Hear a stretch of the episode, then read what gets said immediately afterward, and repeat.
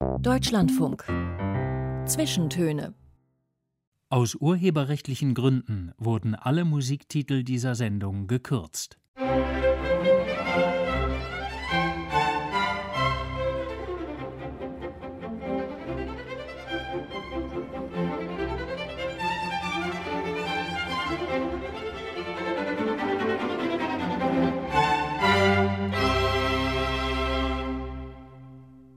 Mikrofon ist Maja Elmenreich und mein Gast heute bei den Zwischentönen, die Fotografin Bettina Flittner. Von Menschen und deren Geschichten erzählt sie häufig in Bild und Wort.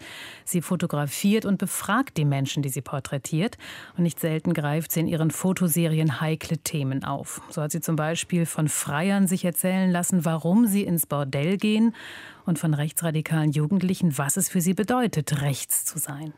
Ihren zwei jüngsten Projekten geht es um die Familie. In ihrem derzeit viel beachteten und von der Kritik gefeierten Buch Meine Schwester hat sie über das Leben mit und den Abschied von ihrer Schwester geschrieben.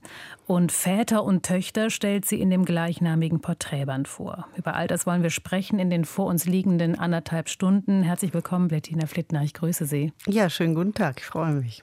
Sie fotografieren prominente Menschen. Wenn ich hier den Bildband Väter und Töchter vor mir liegen habe und aufschlage, dann begegne ich zum Beispiel Martin Walser, dem bekannten Schriftsteller, und seiner bekannten Schauspielertochter Franziska Walser, aber auch ganz unbekannte, vermeintlich unbekannte Menschen. Das ist zum Beispiel das Vater-Tochter-Paar Pia, Kim und Werner. Sie ist Redakteurin, betreibt einen Hofladen, er ist Gemüsebauer.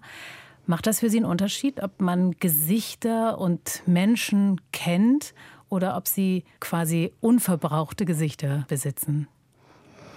Also wenn Sie mir gegenüberstehen, macht das überhaupt keinen Unterschied. Es macht einen Unterschied, was man über diese Menschen erzählt. Und wenn es Bekannte sind, ist es natürlich interessanter, wenn man etwas erzählt, was man noch nicht von ihnen weiß oder wenn man eine neue Seite zeigt. Aber wenn Sie mir so gegenüberstehen, ist mir das vollkommen Wurst, ob das Bekannte oder Unbekannte sind. Ehrfurcht oder Respekt stehen Ihnen nicht im Weg?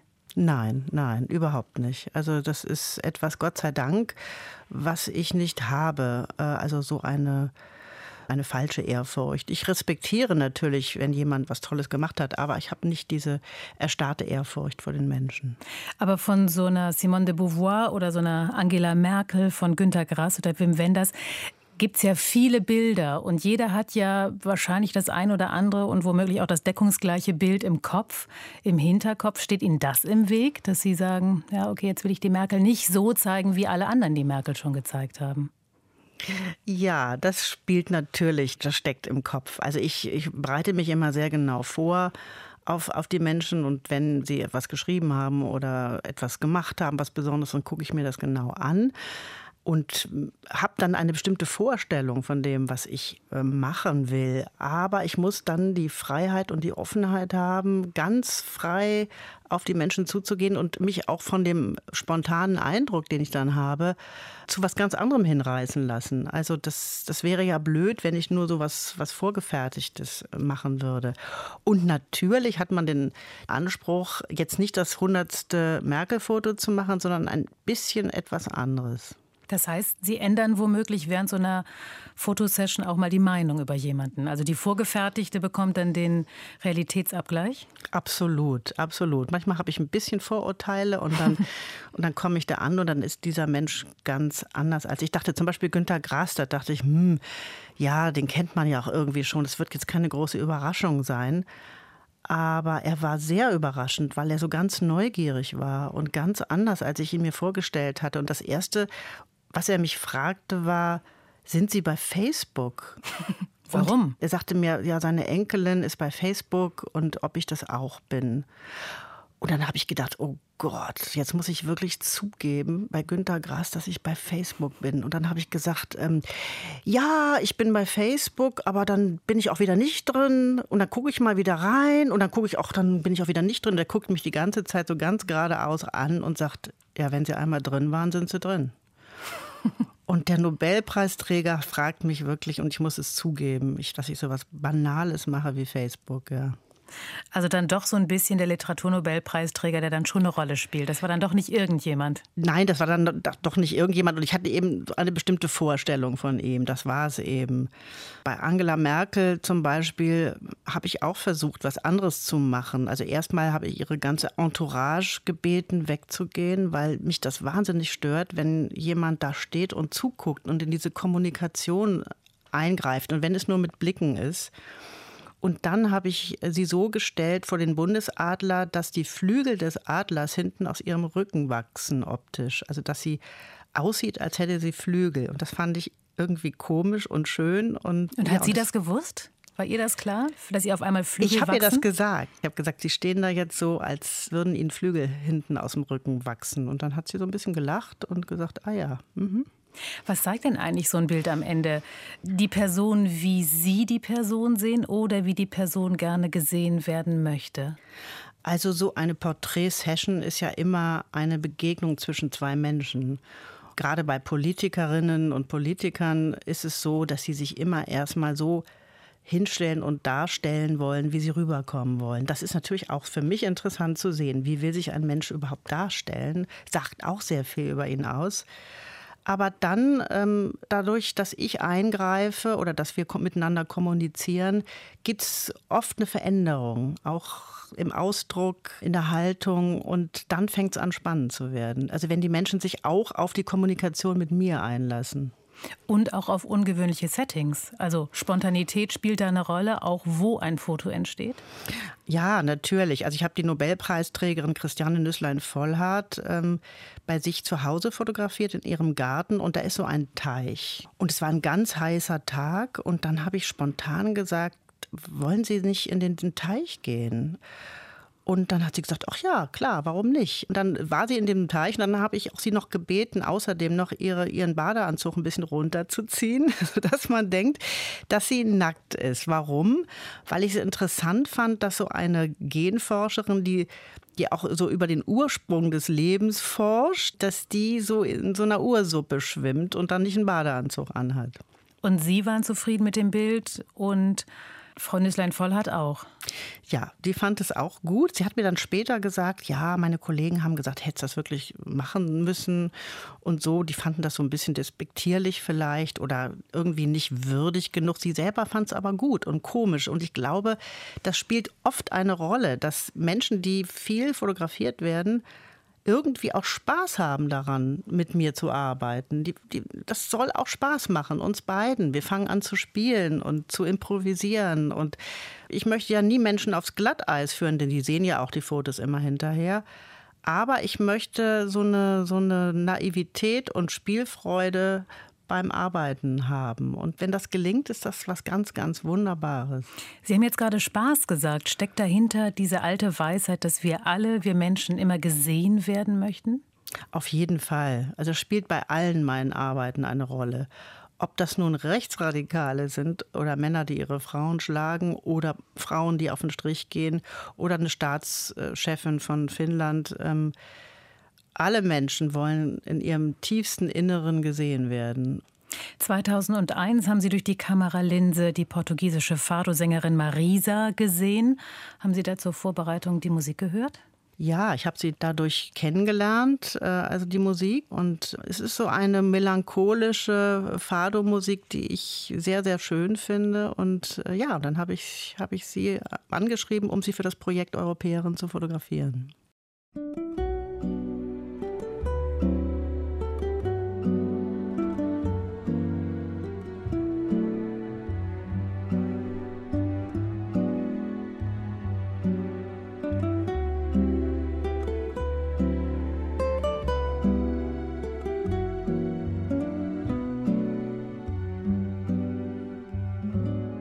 Trago um fado no meu canto, canto a noite até ser dia. Do meu povo trago pranto no meu canto, amoraria. Tenho saudades de mim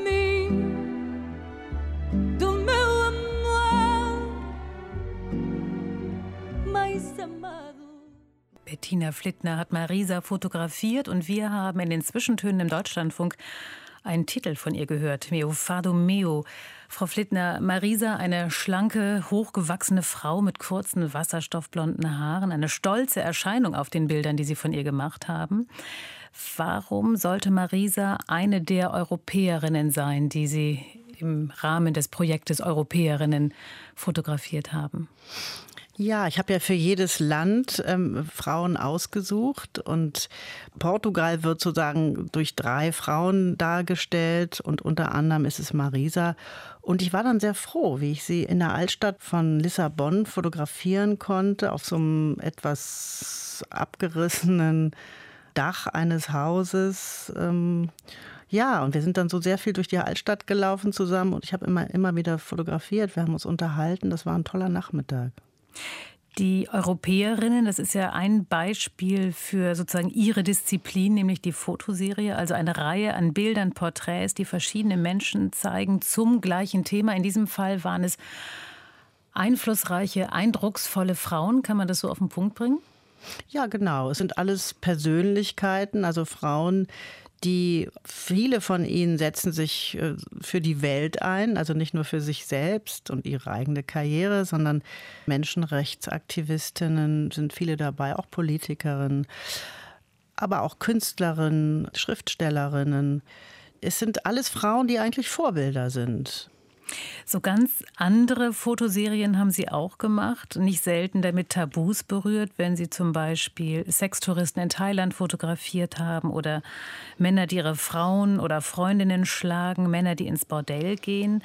Ähm, bedienen Sie da auch so ein bisschen in solchen Fällen, in solchen Fotoserien, bedienen Sie bzw. berühren Sie da auch so ein bisschen den Voyeurismus oder ist das völlig ausgeschlossen? Nö, das ist nicht völlig ausgeschlossen. Aber was mich vor allem interessiert, ist zu erfahren, warum etwas so ist. Ich gehe daran immer mit einer Frage, mit einem eigenen Interesse und weniger mit dem Interesse von anderen Menschen. Ich stelle mir die Frage, warum gehen Männer ins Bordell? Und wenn ich das erfahren will, dann muss ich eben ins Bordell gehen und die Männer selber fragen. Das heißt, also der Fotoapparat ist für mich immer so ein Schlüssel, um in eine Welt hineinzuschauen, hineinzukommen, in die ich sonst nicht kommen würde. Und wenn Sie so wollen, ist die Fotografie für mich die Möglichkeit, etwas über die Welt zu erfahren. Und, ähm, und ich arbeite ja oft mit Bild und Text. Ne? Also es sind ja immer Fotos und Zitate von den Menschen, die mir erzählen, warum sie etwas denken oder tun. Ich will noch mal auf diese Freier in dem Bordell zurückkommen. Die Kamera allein ist aber ja noch nicht der Grund, dass jemand sagt, ja, kein Problem, ich setze mich in Unterwäsche äh, in dem Zimmer auf das Bett und lasse mich von Ihnen fotografieren und gebe Ihnen Auskunft und Antwort auf Ihre Fragen. Also was braucht es da doch, um einen Freier davon zu überzeugen, sein Gesicht, seinen Körper zu zeigen und sich ja doch auch ziemlich zu offenbaren? Ich glaube, das ist das, was Sie äh, vorhin sagten, dass äh, Menschen immer gesehen werden wollen, egal was sie tun. Und ich glaube, dass man bei mir spürt, dass ich mich wirklich für die Menschen interessiere und dass ich auch nicht die mal schnell fotografiere und die Antwort mal schnell mitnehme und dann wieder gehe, sondern ich bleibe dann auch eine ganze Zeit. Also in diesem Bordell war ich doch zehn Tage und habe mit den Menschen, die ich da fotografiert habe, mit den Männern, auch sehr viel gesprochen. Also manchmal zwei, drei Stunden. Und ich glaube, dass, ob das jetzt Freier oder Rechtsradikale sind, ähm, ich gehe da immer mit einer klaren Haltung rein. Einer ganz klaren Haltung. Ich finde das nicht gut, aber trotzdem mit der Offenheit erfahren zu wollen, was die Menschen antreibt. In diesen Gesprächen sind Sie da auch überrascht worden? Haben Sie Antworten bekommen, mit denen Sie nicht gerechnet haben? Also da gab es einen sehr hübschen, jungen äh, Mann ähm, und der sagte zu mir, ich mache das, weil ich dann die Macht über die Frau habe. Wenn ich sie dafür bezahle, kann ich mit ihr machen, was ich will. Und ich muss ganz ehrlich sagen, das in dieser Klarheit zu hören, hat mich schon überrascht. Nun sind oft Männer im Fokus dieser Fotoserien, also Freier im Bordell, Männer, die Frauen geschlagen haben. Würde es Sie auch interessieren, die ganze Sache zu drehen und womöglich Frauen zu porträtieren, die Callboys in Anspruch nehmen oder Frauen, die dazu stehen, dass sie ihre Kinder geschlagen haben? Ja, aber das ist ja nicht so ein großes gesellschaftliches Phänomen wie das andere. Also mich interessiert jede Art von Geschichte. Aber ich, wenn ich jetzt auswählen müsste, dann würde ich immer das nehmen, was ja das größere Problem ist sozusagen. Also Frauen, die ihre Kinder schlagen, das ist natürlich auch, auch interessant, warum sie das tun. Aber ähm, ich finde es interessanter, ein Problem zu nehmen, was, was so offensichtlich ist und über das kaum jemand spricht. Also Männer, die schlagen, äh, ihre Frauen schlagen, das betrifft jede dritte Frau. Und zweimal die Woche wird eine Frau getötet von ihrem Partner, Ehemann. Freund. Und ähm, das ist ein riesiges Problem, über das nicht gesprochen wird. Und das interessiert mich dann. Warum wird darüber nicht gesprochen? Und wie kann man dieses ähm, nicht darüber sprechen möglicherweise etwas aufbrechen. Das heißt, auf der einen Seite steht zu Beginn eine Haltung und eine Frage ihrerseits, aber auch der Wunsch, etwas öffentlich zu machen, aufzuklären und womöglich, ähm, ja, jetzt hätte ich fast aktivistisch tätig sein zu wollen gesagt. Ja, das ist schon meine Mischung. Also das einerseits selber herausfinden wollen ähm, und wie ein Detektiv auf die Spur äh, gehen und schauen, was ist da eigentlich wirklich los und was denken die. Ähm, und auf der anderen Seite aber auch das in die Öffentlichkeit zu tragen und da eine Diskussion anzustoßen. Das haben viele meiner Arbeiten auch geschafft, äh, dass sie eine Diskussion angestoßen haben über ein bestimmtes Thema, was vorher nicht so im Fokus war. Und da interessiert mich, wie reagieren jetzt wieder die Menschen darauf? Also ja, ein, ein Gespräch in Gang zu bringen. Jemand, der mit seiner Musik auch Diskussionen anstößt, das ist der belgische Rapper Stromae. Und wir wollen jetzt gleich den Superhit Formidable hören. Und dabei denken Sie, an eine Fotoserie, über die wir gerade auch schon gesprochen haben, Männer, die ihre Frauen schlagen. Denn Stromae singt in seinem Lied von einem Leben, das eben nicht mehr formidabel ist, obwohl der Titel Formidable heißt.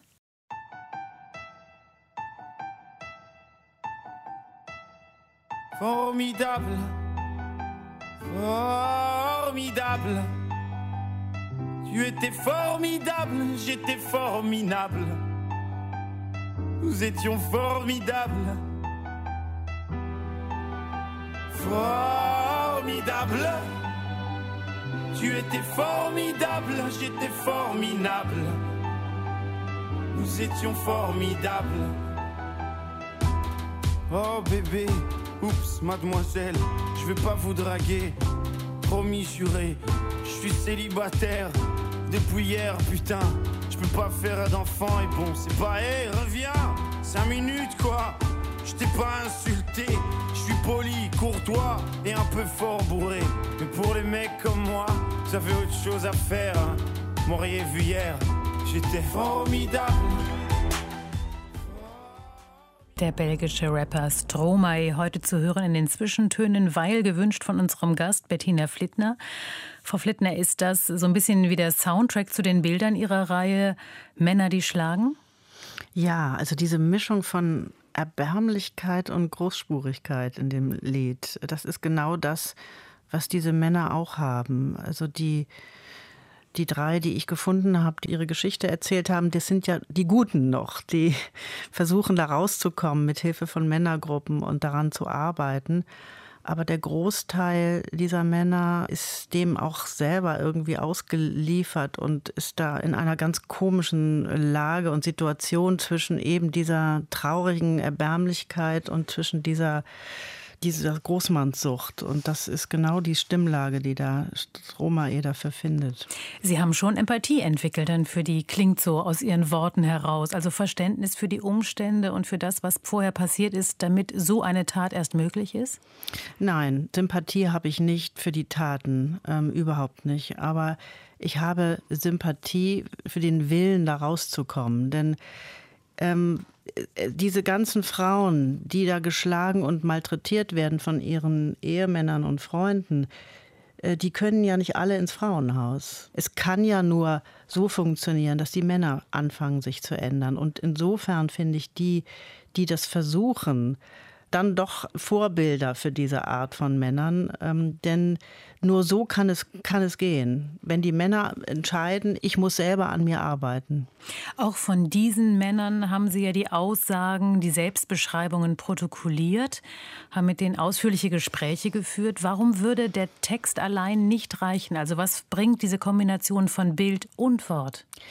Ganz klar, dass man sieht, dass das ganz normale Männer sind. Sie wohnen nebenan, das können unsere Brüder oder Väter oder Onkel oder Nachbarn sein.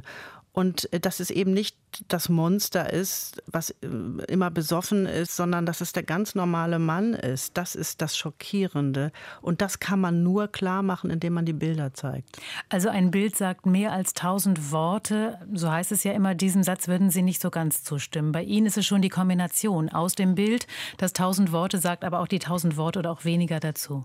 Ja, also die tausend Worte und dann noch ein paar dazu. Nun sind Bilder und auch die Selbstaussagen dazu in schon diversen Ausstellungen zu sehen gewesen, auch in anderen Publikationen, in Büchern oder in Zeitschriften. Äh, da gab es, das haben Sie vorhin schon mal angedeutet, da gab es heftige Reaktionen zum Teil darauf. Wie gehen Sie damit um, wenn Ihrer Arbeit heftige und zum Teil ja auch sehr ablehnende Reaktionen entgegenschlagen? Ja, bei der allerersten Arbeit, die hieß Mein Feind, und da habe ich Frauen auf die Straße in Köln gestellt, auf die Fußgängerzone. Und die äh, hatte ich vorher fotografiert. Die haben große Waffen in der Hand, Spielzeugwaffen und sind überlebensgroß abgezogen. Und die sagen, wer ihr Feind ist und was sie mit ihm tun würden, wenn sie es ohne Strafe tun würden. Und da kamen sehr, sehr heftige Reaktionen. Und das war für mich ganz neu. Ich habe damit überhaupt nicht gerechnet. Vielleicht ein bisschen naiv, und das ist sehr eskaliert. Also die Menschen haben sich unglaublich aufgeregt über diese Bilder und haben auch angefangen, die Bilder zu zerstören. Und ich wurde dann angezeigt wegen Volksverhetzung und Beleidigung. Und der Staatsanwalt hat dann ermittelt. Es wurde übrigens angefeuert von der Bildzeitung damals, die schrieb, das sind Fratzen der Gewalt, die wollen nur eins, diese Frauen, die wollen töten. Also diese Frauen, die ich da fotografiert hatte, die hatten mir eigentlich Geschichten von Leid erzählt. Also es waren eigentlich diese Rachefantasien, die sie hatten, waren Reaktionen auf ihnen zugefügtes Leid. Das war so interessant daran. Haben Sie sich missverstanden gefühlt? Ja, ich habe mich am Anfang tatsächlich missverstanden gefühlt und habe gedacht, wieso verstehen die Leute diese Arbeit nicht? Und dann hat sich das aber immer mehr durch diese Diskussionen, die da stattgefunden haben und an auch eine etwas äh, moderatere Berichterstattung darüber, hat sich die Diskussion gedreht. Und plötzlich haben viele Menschen das Wort für diese Ausstellung ergriffen und, und haben über Gewalt gegen Frauen darüber diskutiert. Und das war das Tolle an dieser Arbeit. Und da dachte ich, wow, wenn man sowas machen kann mit Fotografie, dann sollte ich doch mal weitermachen in der Richtung. Das heißt, Sie haben wirklich Diskurse losgetreten und das ist jetzt ja schon viele Jahre her, diese Fotoserie damals in der Kölner Schildergasse zu sehen war. Heute gehen Sie damit anders äh, um, denn Sie haben ja auch noch mal mit späteren Fotoserien ganz schön für Aufsehen gesorgt. Die Jugendlichen, die erklärt haben, warum sie rechts sind zum Beispiel. Das heißt, Sie haben sich ein bisschen dickeres Fell zugelegt oder Sie sind nicht mehr ganz so naiv und planen besser, kann man das so sagen? Ja, das kann man so sagen. Ich habe die jugendlichen Rechten, die ich gefragt habe, bist du rechts und wenn ja, was heißt das überhaupt? Also eine ganz einfache Frage, die ich jungen Männern auf der Straße in Ostberlin gestellt habe. Und die habe ich dann eben nicht mehr auf der Straße ausgestellt, sondern auf der Art Cologne damals in einem geschützten Raum sozusagen. Aber auch da waren die Reaktionen sehr heftig. Also da hat man mir vorgeworfen, ich müsse doch dazu schreiben, dass ich dagegen wäre, gegen die Aussagen. Die Aussagen waren frauenfeindlich, antisemitisch, homophob, also das ganze bekannte Programm. Aber ich habe eben nicht daneben geschrieben, ich bin dagegen. Sodass sich jeder und jede, die sich diese Ausstellung angeguckt hat, ihr eigenes Bild machen musste und auch sich mit ihren eigenen Gedanken auseinandersetzen muss. Was denke ich denn selber?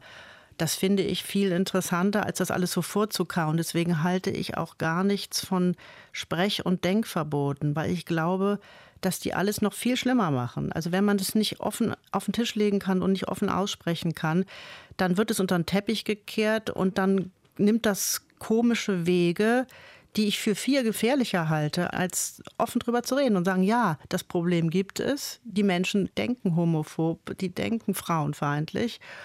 Aber lasst uns das ansehen, sonst können wir das nicht ändern. Bettina Flittner, herzlichen Dank bis hierhin. Wir sprechen nach den Nachrichten weiter dann über das Porträt, das Sie von sich und Ihrer Schwester gezeichnet haben.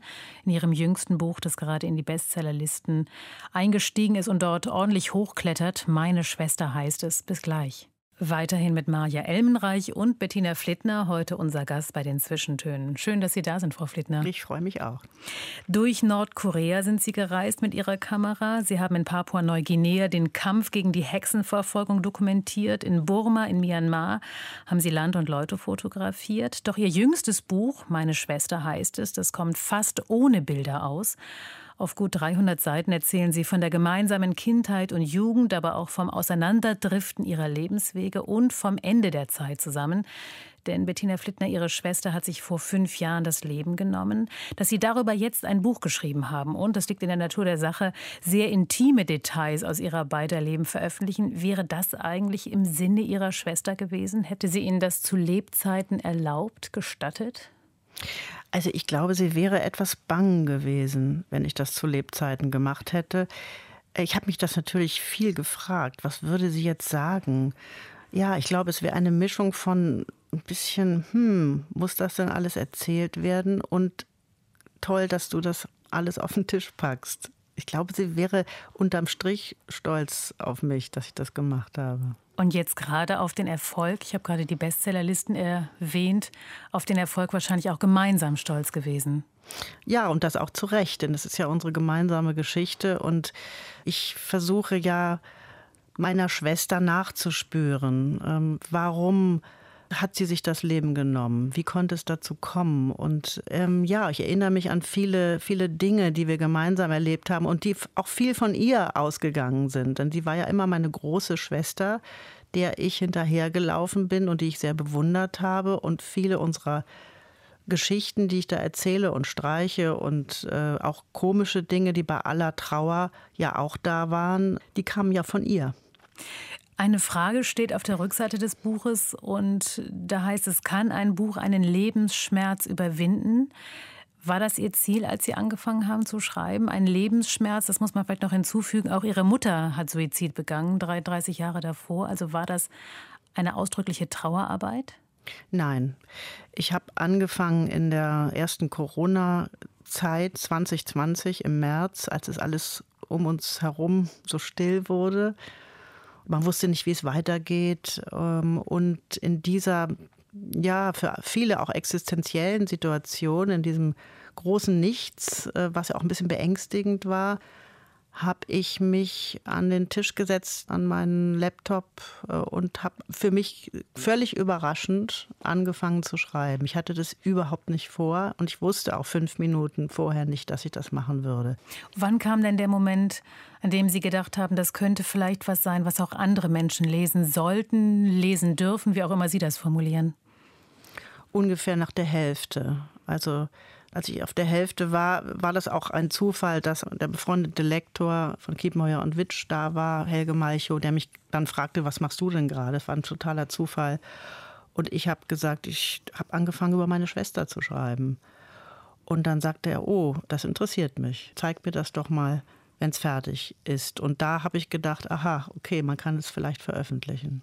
Ja, und daraus wurde dann sozusagen nicht nur die persönliche Erinnerung, sondern das Teilen ja auch von Erinnerungen. Also mit vielen Leserinnen und Lesern teilen Sie jetzt den Rückblick auf das gemeinsame Leben. Ist das auch eine Art Loslassen, wenn so viele andere jetzt Ihre Schwester kennen, zumindest durch Ihre Brille kennen?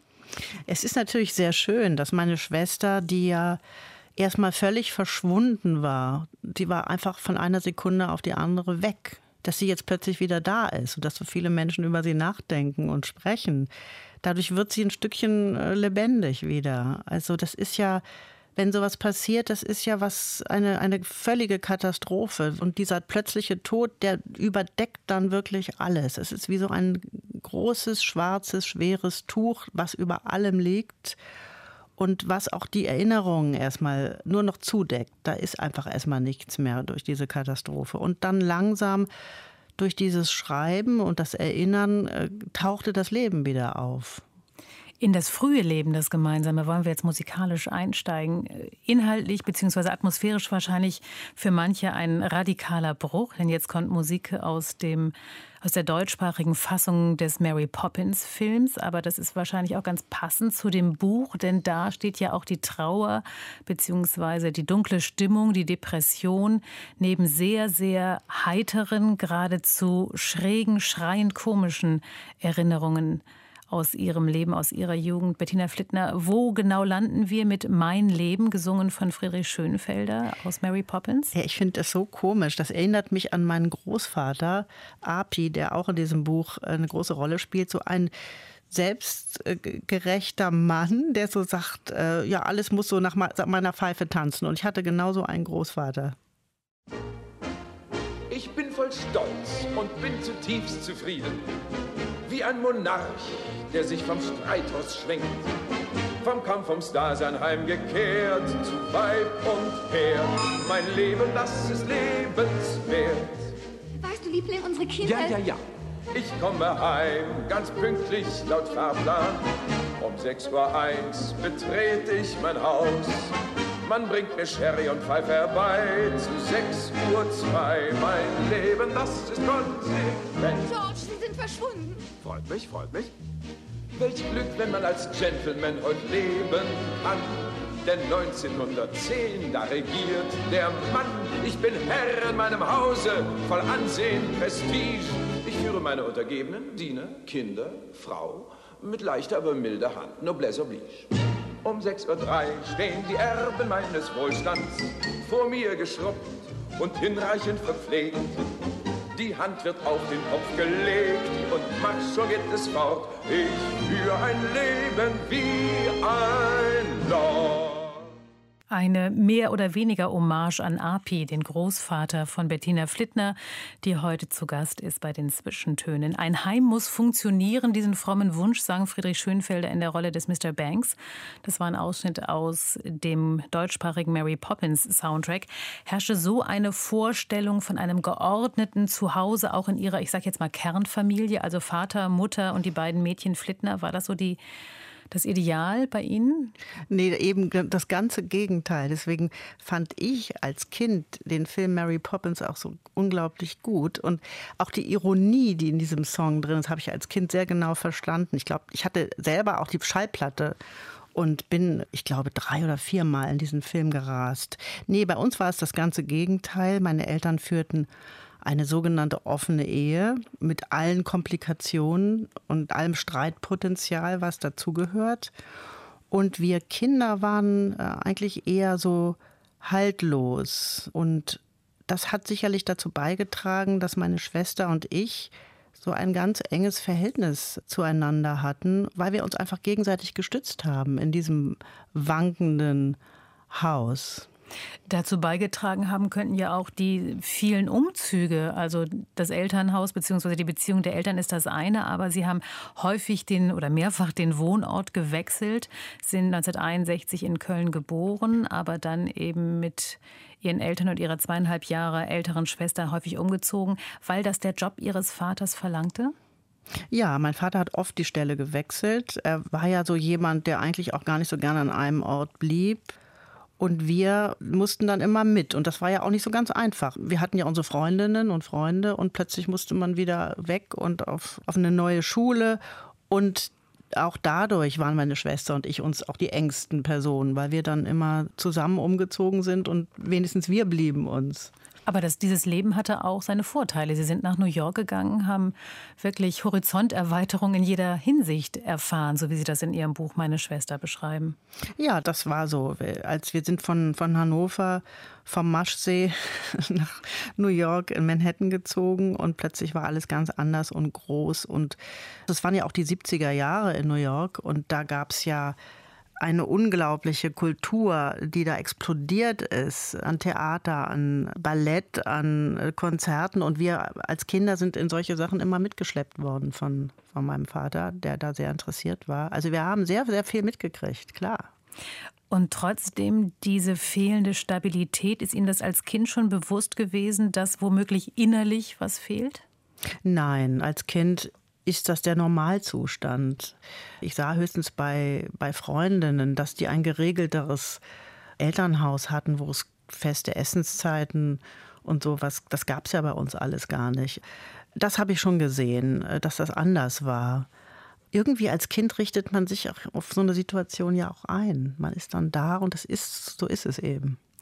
In Ihrem Buch, da stellen Sie uns Ihre zum Teil sehr illustre Familie detailliert vor. Api haben wir jetzt gerade schon aus Ihren Schilderungen kennengelernt. Ihre sehr unterschiedlichen Großelternpaare väterlicherseits sind das Elisabeth und Wilhelm Flittner, Sozialwissenschaftlerin, Erziehungswissenschaftler und Philosoph, in Ihren Kreisen sehr, sehr prominent. Sie stellen Ihre Verwandten mit Eigenheiten, mit Schattenseiten und mit Liebenswürdigkeiten vor. Sind Sie stolz auf Ihre Familie? Hm, also stolz, es ist irgendwie meine Familie. Also, ich weiß nicht, also ich habe mir diese Frage nie gestellt. Das ist eben so. Also die sind sehr unterschiedlich. Mein Ami und Api, also die Eltern meiner Mutter, das waren so lebenslustige, ursprünglich aus Schlesien stammende äh, Menschen, die, wo es Farbfernseher gab und tolles Essen und viele Süßigkeiten und so.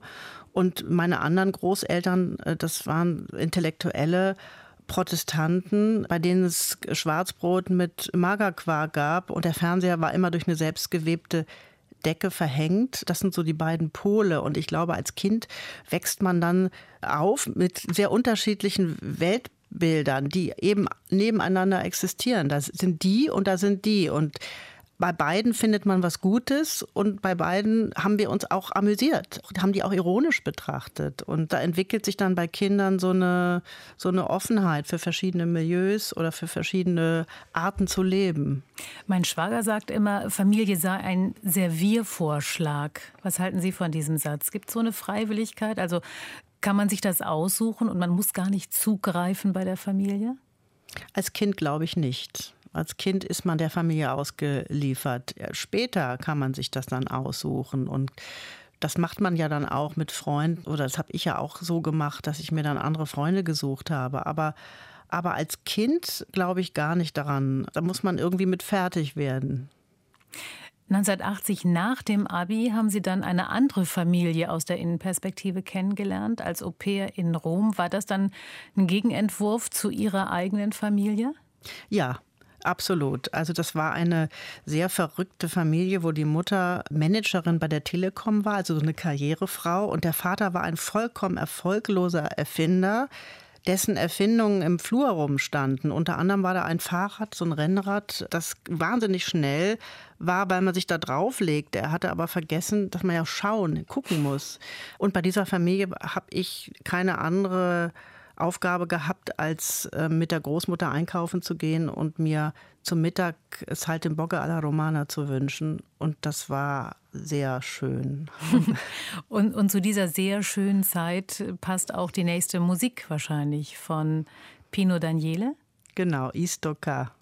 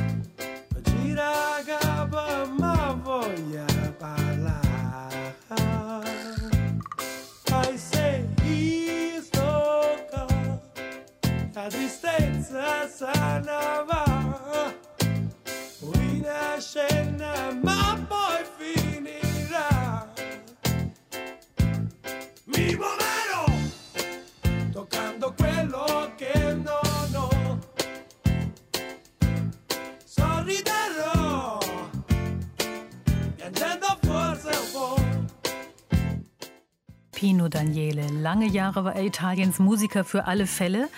Und unseren heutigen Zwischentöne-Gast Bettina Flittner erinnert der Titel I Say Eastocca an ihre Au-pair-Zeit Anfang der 80er in Rom. Frau Flittner, solche Zeiten nach dem Abi sind ja so Sollbruchstellen für Geschwisterbeziehungen. Was hat Ihre Schwester zu der Zeit gemacht? Waren Sie da in engem Kontakt? Nein, da hatten wir ähm, in der Zeit eigentlich überhaupt keinen Kontakt mehr, weil meine Schwester in Israel war in der Zeit und da gab es ja irgendwie noch gar nicht WhatsApp und sowas. Also wir, wir haben uns zwischendurch mal geschrieben, aber das dauerte dann ja auch ewig, bis so ein Brief da war. Also wir hatten wenig Kontakt in der Zeit, ja. War das auch eine Zeit, in der Ihre Schwester vielleicht, die Ihnen ja nicht mehr sozusagen geografisch auch so nah war in dem Moment, schon mit Depressionen zu kämpfen hatte, ohne dass Sie es wussten? Das habe ich mich im Nachhinein auch gefragt. Ich weiß es nicht. Ich, sie war auf jeden Fall sehr, sehr unsicher. Das habe ich jetzt auch wieder den Briefen entnommen, die ich ähm, bei der Arbeit zu dem Buch neu gelesen habe. Sie wusste nicht so recht, wohin mit dem Leben. Also sie war an so einem Punkt angekommen, sie dachte, was mache ich jetzt eigentlich mit meinem Leben? Wie geht es jetzt weiter für mich? Und es war auf jeden Fall schon eine starke Verunsicherung. Hm. Aber das Thema Depression, eine Krankheit, die sich durch Ihre Familie und damit durch Ihr Leben zieht, war kein Geheimnis bei Ihnen in der Familie. Also Mutter, Großvater, Tante, Onkel, der mütterliche Teil auf alle Fälle. Sie schreiben in dem Buch, dass es eben kein Tabuthema war. Ist man da bei Ihnen in der Familie schon vergleichsweise fortschrittlich mit umgegangen? So wie man es heute eigentlich empfehlen würde, wahrscheinlich. Ja, innerhalb der Familie war es kein Tabuthema. Nach außen hin weiß ich es gar nicht so genau. Aber nach innen, in dieser großen, großen Familie, also Depressionen hatte immer irgendjemand. Äh, und mein Großvater äh, war auch davon betroffen, der Arzt war, der machte immer so Selbstmedikation und gab dann Empfehlungen an die ganze Familie aus. Also es wurde offen darüber gesprochen und es gab auch einen, einen Geburtstag, an den ich mich erinnere, von meiner Tante, die den wochenlang mit großer Freude und Vorfreude vorbereitete, einen riesigen Saal mietete und Essen bestellte und dann einen Tag vorher in eine tiefe Depression stürzte. Und äh, dieses Fest konnte nicht mehr abgesagt werden. Und nun saßen wir an einem langen Tisch, an dessen Kopfende ein völlig versteinertes Geburtstagskind saß, auf das dann von allen anderen fröhliche Reden gehalten wurden. Das war also auch eine absurde Situation. Alle sagten dann, ja, wir wissen, heute geht es dir nicht so gut, äh, du hast ja die Depression mal wieder, aber wir lassen dich trotzdem hochleben. Also es war so ein offener Umgang innerhalb der Familie, ja. Verliert dadurch so eine Krankheit an Schrecken? Gibt es sowas wie eine Gewöhnung? Ich bin ja nicht davon betroffen oder ich habe es noch nie gehabt. Ich, ähm, ich hatte nie Angst davor. Ich habe natürlich früher Angst gehabt, dass ich es mal bekommen könnte. Aber jetzt lebe ich schon so lange und ich denke, ich bekomme es nicht mehr. Aber ähm, für die anderen hat es eigentlich nicht wirklich an Schrecken verloren. Die, die, die es hatten, die wussten immer, wie sich das anfühlt. Und es muss sehr, sehr schlimm sein. Also ich habe meine Schwester und meine Mutter auch mal gefragt, wie ist das eigentlich? Und da sagten sie, es ist sehr dunkel, es ist sehr kalt, es geht nichts mehr rein, es geht nichts mehr raus. Also es ist, man ist sehr alleine und es zeichnet sich auch dadurch aus, dass man nichts mehr fühlen kann. Also es muss ein schrecklicher Zustand sein. Deswegen glaube ich, es hat nichts von dem Schrecken verloren für diejenigen, die es kannten. Sie finden in Ihrem Buch dafür das Bild der schwarzen Raben, also so dunkle Vögel, die heranflattern, immer mehr werden. Bei dieser Macht an Depressionen in Ihrer Familie war es dann Ihre Aufgabe, der Sonnenschein zu sein, sozusagen das Gegengewicht zu liefern? Ja, also ich und meine Schwester eigentlich auch als Kind noch. Also besonders ich habe immer versucht, meine Mutter aufzuheitern. Klar, ich bin dann rumgerannt und habe äh, Faxen gemacht und habe das ja auch früher oft geschafft, sie dann zum Lachen zu bringen. Das ist mir dann später nicht mehr gelungen. Also irgendwo war es dann so tief und irgendwann habe ich auch diese Rolle nicht mehr erfüllen wollen, immer derjenige zu sein oder diejenige zu sein, die dann für, für Lachen sorgt. Ne? Das ist dann, irgendwann war es mir dann auch zu viel. Ja, ist eine große Verpflichtung, eine große Aufgabe.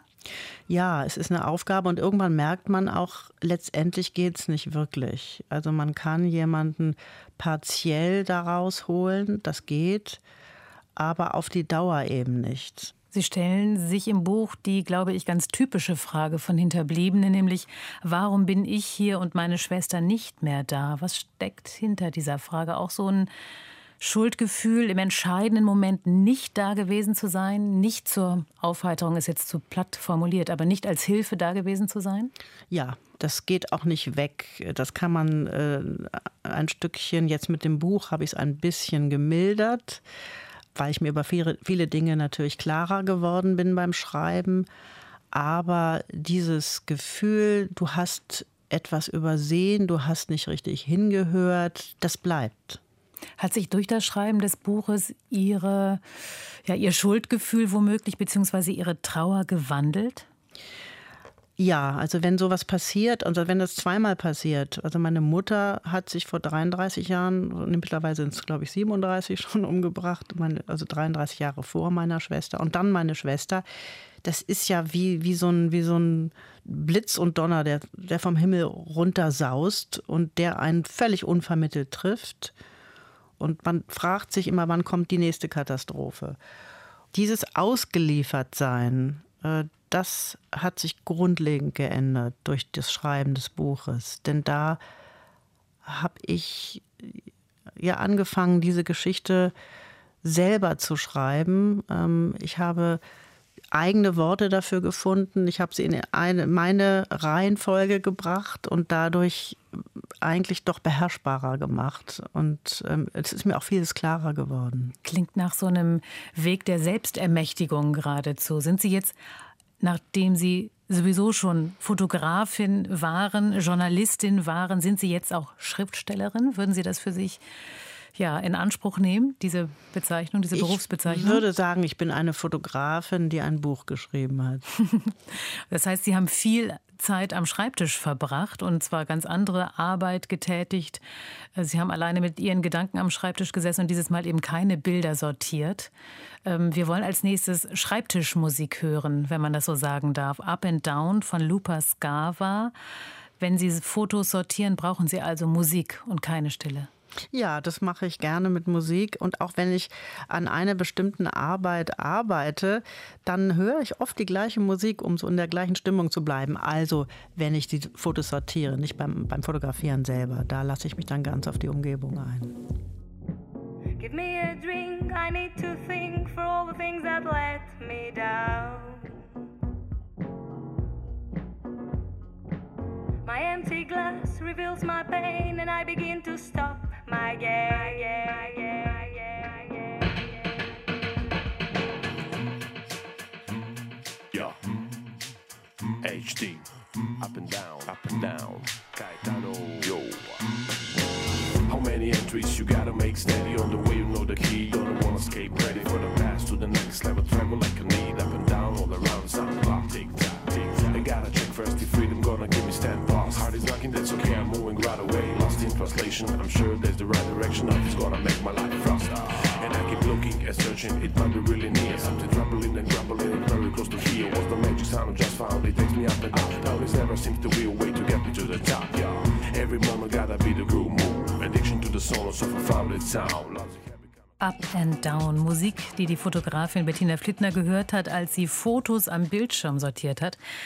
Was für Bilder waren das in diesem Fall bei dieser Musik, Frau Flittner?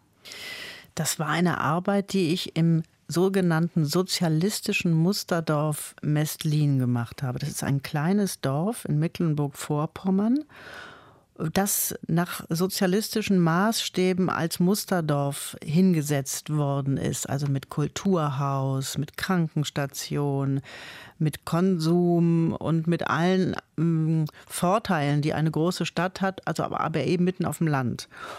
Und davon sollten 500 Dörfer gebaut werden. Das ist aber das einzige geblieben. Und da bin ich ein paar Wochen hingefahren, 2013 äh, war das, um zu sehen, was von dem Sozialismus eigentlich noch übrig geblieben ist. Also was, wie gehen die Menschen mit ihrer Geschichte um, die in diesen komischen Kulissen leben, die noch dastehen und die noch diese hehre Idee verkörpern. Also habe ich da am Marx-Engels-Platz gewohnt, ein paar Wochen lang und habe angefangen, bin angefangen äh, rumzulaufen und an den Türen zu klingeln von den Dorfbewohnern und zu fragen, an was erinnern Sie sich noch? Was gibt es noch für Erinnerungen bei Ihnen an die DDR? Und erst haben die gesagt, gar nichts, alles weg, wir haben alles weggeschmissen, alles war doch, war doch gar nichts und so. Und als ich beim zweiten oder beim dritten Mal wieder vor der Tür stand und gefragt habe, hm, haben Sie vielleicht doch was gefunden? Dann haben sie gesagt, ja, sie, sie, wir haben dann doch ein bisschen nachgeforscht und so langsam und im, im, Laufe dieser Woche immer mehr kamen die Erinnerungen von den Menschen auf den Tisch. Klingt fast so, als hätten Sie das ganze Dorf einer, ich will nicht sagen Therapie, aber einer gemeinschaftlichen Erinnerungsarbeit unterzogen. Ja, das war tatsächlich so. Also ich bin dann auf den Speicher von der LPG, von der Landwirtschaftlichen Genossenschaft äh, gegangen und äh, mit Frau Nürnberg, der Leiterin, und wir kommen da diese knarzenden Stufen hoch und sie sagt, ach, hier oben war ich ja auch schon seit 20 Jahren nicht mehr. Und da standen dann die alten Losungen, da standen die Fahnen, die ganze Erinnerung war da hochgeräumt worden. Und da habe ich festgestellt, ja, die Erinnerung ist einfach weggeräumt worden. Und vor allem, was für mich wahnsinnig interessant waren, waren die jungen, äh, also die 16-, 15-jährigen Kinder, die überhaupt keine Erinnerung mehr hatten. Also die Erwachsenen haben ihre eigene Erinnerung weggepackt, weil es auch nicht mehr opportun war, weil das nichts mehr galt und haben ihren Kindern und Enkelkindern überhaupt keine äh, Dinge über die DDR vermittelt. Also die hatten dann so Ideen, wie in der DDR gab es keine Getränkemärkte, also die Menschen haben das Wasser aus Erdlöchern getrunken. Oder die hatten keine Autos, nur Pferde und Kutschen. Also das waren vollkommen verrückte Vorstellungen von der DDR. Und es hat sich dann im Laufe der Zeit, die ich da war, herausgestellt, dass es in dieser Arbeit um Erinnerungen geht. Ihre Erinnerungen, obwohl Sie in Westdeutschland groß geworden sind, Ihre Erinnerungen an die DDR bzw. den Mauerfall haben ja auch eine ganz besondere Bedeutung. Denn mit dem Ende der DDR begann Ihr Leben als Fotografin. Ja, genau. Als die Mauer fiel, war ich äh, so interessiert an allem, was da, was da um mich herum passiert. Ich lebte in der Zeit in Berlin und plötzlich hieß es, die Mauer ist auf oder da ist ein Loch in der Mauer. Und ich bin dann durchgeklettert nachts mit einer Freundin, habe mir das angeguckt und bin auf dem Todesstreifen langgelaufen und habe gedacht, mein Gott, was passiert hier? Und bin, das war tatsächlich meine erste Arbeit, mit der ich dann beschlossen habe, Fotografin zu werden. Ich bin auf diesem Grenzstreifen viele, viele Monate lang gelaufen und habe die Menschen getroffen angesprochen, die ich da getroffen habe und gefragt, wie geht's Ihnen jetzt? Was erleben Sie gerade? Und habe dann diese Menschen zwischen diesen immer wechselnden Kulissen von Trümmerhaufen fotografiert und in der Hand die Fotokamera und nicht die Filmkamera, obwohl Sie ja zu der Zeit an der Deutschen Film- und Fernsehakademie in Berlin Regie studiert haben. Warum das, ich sag mal, festgefrorene Bild und nicht das bewegte Bild für so eine Dokumentation, die es ja am Ende geworden ist? Weil genau bei der Arbeit ich festgestellt habe, dass ich viel dichter und genauer mit Menschen umgehen kann, wenn ich alleine bin mit meinem Fotoapparat, als wenn ich da mit einem Team auftauche mit zwei, drei Leuten. Also das hat mich viel mehr interessiert, auch diesen Moment äh, äh, festzuhalten, also nicht in sich bewegenden Bildern. Das wäre mir viel zu flüchtig vorgekommen. Also ich fand es so interessant, dann den Moment zu erwischen, wo die Menschen da sind und auch mit Text zu arbeiten, den ich aber selber einköchel sozusagen. Das sind ja immer nur zwei Sätze aus langen Gesprächen und das kann man natürlich mit Foto und Text viel besser als mit dem Film. Und diese erste Arbeit hieß Reportage aus dem Niemandsland, eine Fotoserie über Menschen aus West und Ost beim Mauerfall 1989. War das Ihr Durchbruch? Ja, das, das war es. Ist sehr viel ausgestellt und veröffentlicht worden, aber auch für mich selber. Das war so der Moment, wo ich gedacht habe, ich will überhaupt keinen Film machen, ich will Fotografin werden. Und das war das war so die Initiation. Also ich habe gedacht, genau das will ich machen. Ich will mit Fotos und Text Geschichten über Menschen erzählen. Natürlich waren Sie mit Kameras bestens schon vertraut und trotzdem als Fotografin, aber Autodidaktin, oder? Ja, ich habe mir das alles selber beigebracht, habe so ein paar Wochen dann mal im Fotoladen gearbeitet, wo ich glaube ich gar nicht so wahnsinnig viel gelernt habe, aber ich wollte einfach mal in die Dunkelkammer reingucken und äh, ich habe mir alles selber beigebracht. Das ist ein steinigerer Weg, aber ich glaube interessanter, als wenn ich auf einer Fotoschule gewesen wäre, weil man wird ja ähm, auf einer Fotoschule auch oft von dem Professor, der Professorin sehr stark in eine Richtung gedrängt und ich konnte mich komplett frei entfalten. Aber Sie haben später auch selbst gelehrt. Also Sie sind so eine, vielleicht nicht Professorin, aber so eine Lehrende gewesen. Da haben Sie dann wahrscheinlich besonders darauf geachtet, dass Sie eben nicht in eine bestimmte Richtung drängen bzw. viel Freiheit lassen. Ganz genau. Das ist das, was mich dann auch da interessiert hat rauszufinden, was ist das eigene von den Studentinnen und Studenten, was ist das Spezifische von jedem Einzelnen und dann denjenigen und diejenige darin zu bestärken und nicht meinen Stil aufzudrängen. Ihren Stil haben Sie längst gefunden. Heute arbeiten Sie, Bettina Flittner, für verschiedene Zeitschriften, also die Emma, der Stern, Cicero, für Stiftungen und NGOs, für eigene Buchprojekte, über die wir auch schon gesprochen haben. Sie werden vertreten durch eine bekannte Agentur. Wie begann Ihr Weg in die Selbstständigkeit? Haben Sie dann viel Klinken putzen müssen oder war das mit dieser Reportage aus dem Niemandsland eigentlich alles schon getan? Erstmal ja, erstmal kamen dann Anfragen. Aber das ist ja bei so einer Freiberuflichkeit immer so ein Rauf und Runter. Mal ist man plötzlich da und alle Leute interessieren sich für einen und dann muss man wieder anfangen, sich selber. Ich habe eigentlich ehrlich gesagt, habe ich nie wirklich Klinken geputzt. Ich habe einfach, einfach immer das gemacht, was ich machen wollte. Ich habe gedacht, das interessiert mich, das mache ich jetzt und danach biete ich das an. Ich bin ganz am Anfang mal ähm, mit einer Mappe zum Stern gegangen und habe da gesessen und fand das so furchtbar, dass da jemand, ein völlig gelangweilter Fotoredakteur, meine Mappe durchblättert und sagt, ja, äh, don't call us, we call you, dass ich da gedacht habe, das mache ich nicht normal. Und ich mache einfach das, was ich machen will. Ja, wahrscheinlich ein ganz gutes Erfolgsrezept. Nur beim Fotografieren blieb es nicht. Schon ein Jahr später, 1990, sind Sie auf eine Auslandsreportage nach Algerien geschickt worden, wäre jetzt meine Frage. Also ein Jahr vor dem Bürgerkrieg. Dort haben Sie auch begonnen zu schreiben. Sind Sie geschickt worden oder haben Sie sich da auch sozusagen aus freien Stücken selbst aufgemacht? Nee, das war tatsächlich ein Auftrag von Emma und das war der Beginn dieser sogenannten schwarzen Jahre. Ähm, der zehnjährige Bürgerkrieg, der Anfang der 90er anfing und der über 200.000 äh, Tote gekostet hat. Und ich war ganz am Anfang da. Ja, es sollte eine Reportage werden über die Situation in Algerien und über die Situation vor allem der Frauen in Algerien in dieser Zeit. Und ich sollte am Anfang eigentlich nur die Bilder machen und merkte aber, dass die Kollegin, mit der ich zusammenarbeitete, ähm, die war Reporterin bei El Watan, einer großen Tageszeitung, dass die immer mehr Angst kriegte. Ich merkte, die wird nicht schreiben. Das war ja auch wirklich eine beängstigende Situation. Die Islamisten kamen äh, an die Macht und überall musste man sich verschleiern plötzlich und überall wurde man als Frau, äh, habe ich noch nie so viele Schwierigkeiten gehabt wie bei dieser Reportage. Und ich merkte, das wird nichts mit dem Text. Das geht hier gerade in den Bach runter. Und habe angefangen, ähm, mir selber Notizen zu machen. Ich dachte, irgendwie muss ich diese Nummer hier retten. Ich muss diese Reportage retten. Ja, und als ich dann zurückkam, und es war dann auch so, die hat dann gesagt, ich kann nicht schreiben, habe ich dann die erste Reportage meines Lebens geschrieben. Und haben Sie dort in Algerien dann auch die Musik von Cheb Mami kennengelernt, dem Superstar der algerischen Rai-Musik? Genau, die habe ich da gehört. Zum ersten Mal.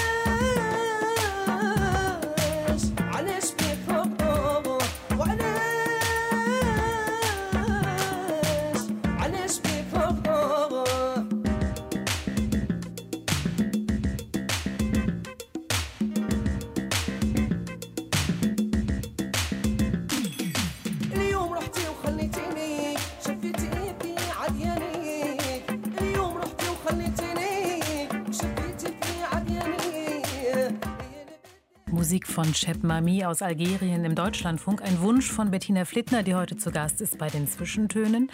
Frau Flittner, Sie haben gerade erzählt von der Reportage Reise nach Algerien. Bedrückend, gefährlich. Waren Sie jemals in Lebensgefahr auf einer Ihrer Reportagereisen? Nein, ich glaube nicht wirklich. Aber es gab schon öfter mal sehr brenzlige Situationen, ja. Und dann muss man irgendwie die Ruhe bewahren wenn es richtig schlimm wird, wenn es richtig gefährlich wird, dann ist das bei mir auch so. Dann äh, Ich kann zwar schnell unruhig werden, wenn es gar nicht wichtig ist, aber ähm, wenn es wirklich gefährlich ist, dann, dann überlege ich sehr genau, wie ich da wieder rauskomme. Und dann wird's, ja, dann kann ich das ganz schnell regeln. Irgendwie. Wie Sie aus der Situation herauskommen. Und dann geht es nicht darum, noch dieses eine besonders gute Bild zu machen? Ja, das ist immer so eine Abwägungsfrage. Das ist wirklich, ja, das stimmt. Ich war mal im Kosovo. Ähm, das war Anfang der 90er, kurz nach dem Krieg. Und da bin ich in eine Lage geraten, in die ich nicht mehr äh, geraten möchte. Ich hatte in einem Krankenhaus eine gynäkologische Untersuchung fotografiert, natürlich ohne, dass man irgendwas sah. Aber der Ehemann dieser Frau, der auch kriegstraumatisiert war, der kam dann zu mir und sagte, ich müsste jetzt alle Filme rausgeben. Damals gab es noch Filme. Und ich konnte das natürlich nicht, weil ich 20 Filme in dem Sack hatte und nicht mehr wusste, welcher das jetzt ist. Und habe gesagt, das kann ich nicht. Und dann hat er gesagt, ich überlege mir etwas und komme äh, heute Abend wieder.